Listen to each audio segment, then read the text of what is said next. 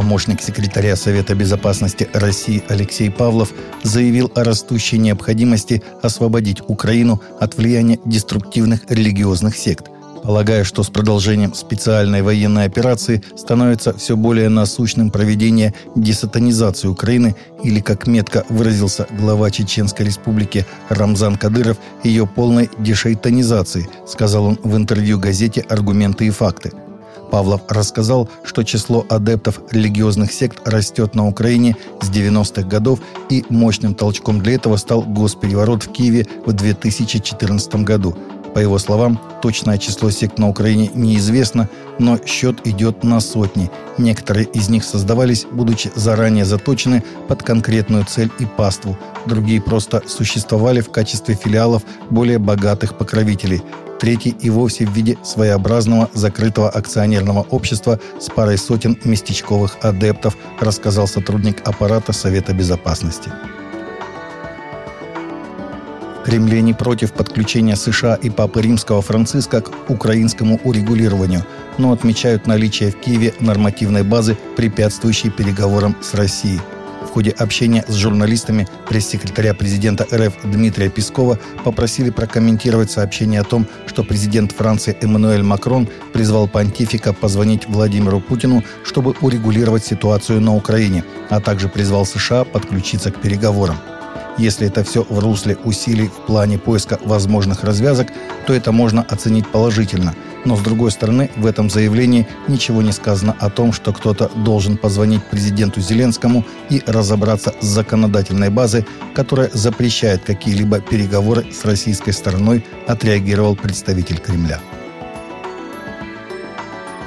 Президент Байден пообещал принять закон об абортах по требованию по всей территории США, если демократы получат большинство в обеих палатах Конгресса в следующем месяце.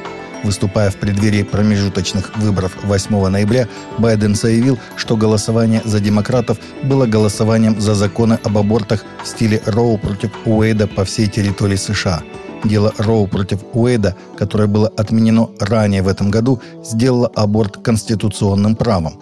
В настоящее время 13 штатов защищают нерожденных детей от абортов в большинстве случаев, в то время как еще несколько штатов ограничивают аборты первыми тремя или четырьмя месяцами беременности. По данным цифрового исследования World Vision, Иоанна 3.16 – самый популярный стих Библии в мире, сообщает Christian Today – Ибо так возлюбил Бог мир, что отдал Сына Своего Единородного, дабы всякий верующий в Него не погиб, но имел жизнь вечную, говорится в этом стихе. В глобальном исследовании были проанализированы данные инструмента Keyword Explorer Tools на ahrefs.com, чтобы определить среднемесячный объем поисковых запросов Google для 172 стран – также учитывались данные поиска в Google по странам 100 самых читаемых библейских стихов на популярном веб-сайте для чтения Библии Bible Gateway. У Иоанна 3.16 было больше всего ежемесячных запросов по всему миру – 2,1 миллиона. За ним следует Иеремия 29.11 и филиппийцам 4.13 на втором месте 82 тысячи. Иоанна 10.10 занял третье место с 73 тысячами поисковых запросов в месяц.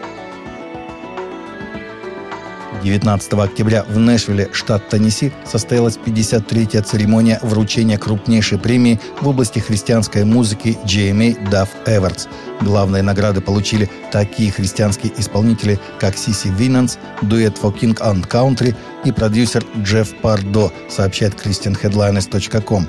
Винанс также стала первой чернокожей сольной исполнительницей, получившей награду «Артист года», гаспел-исполнительница, которая также получила премию «Dove» как соавтор своего хита «Believe for It» – «Песня года», получила 25 наград Dove Awards за свою карьеру.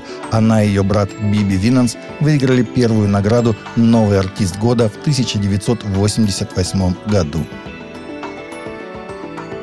Турции археологи раскопали, возможно, первую в мире церковь в языческом мире, сообщает издание Ancient Origins. В камерах позднеримской эпохи они обнаружили разбитые глиняные сосуды для приношений, в которых когда-то была святая вода.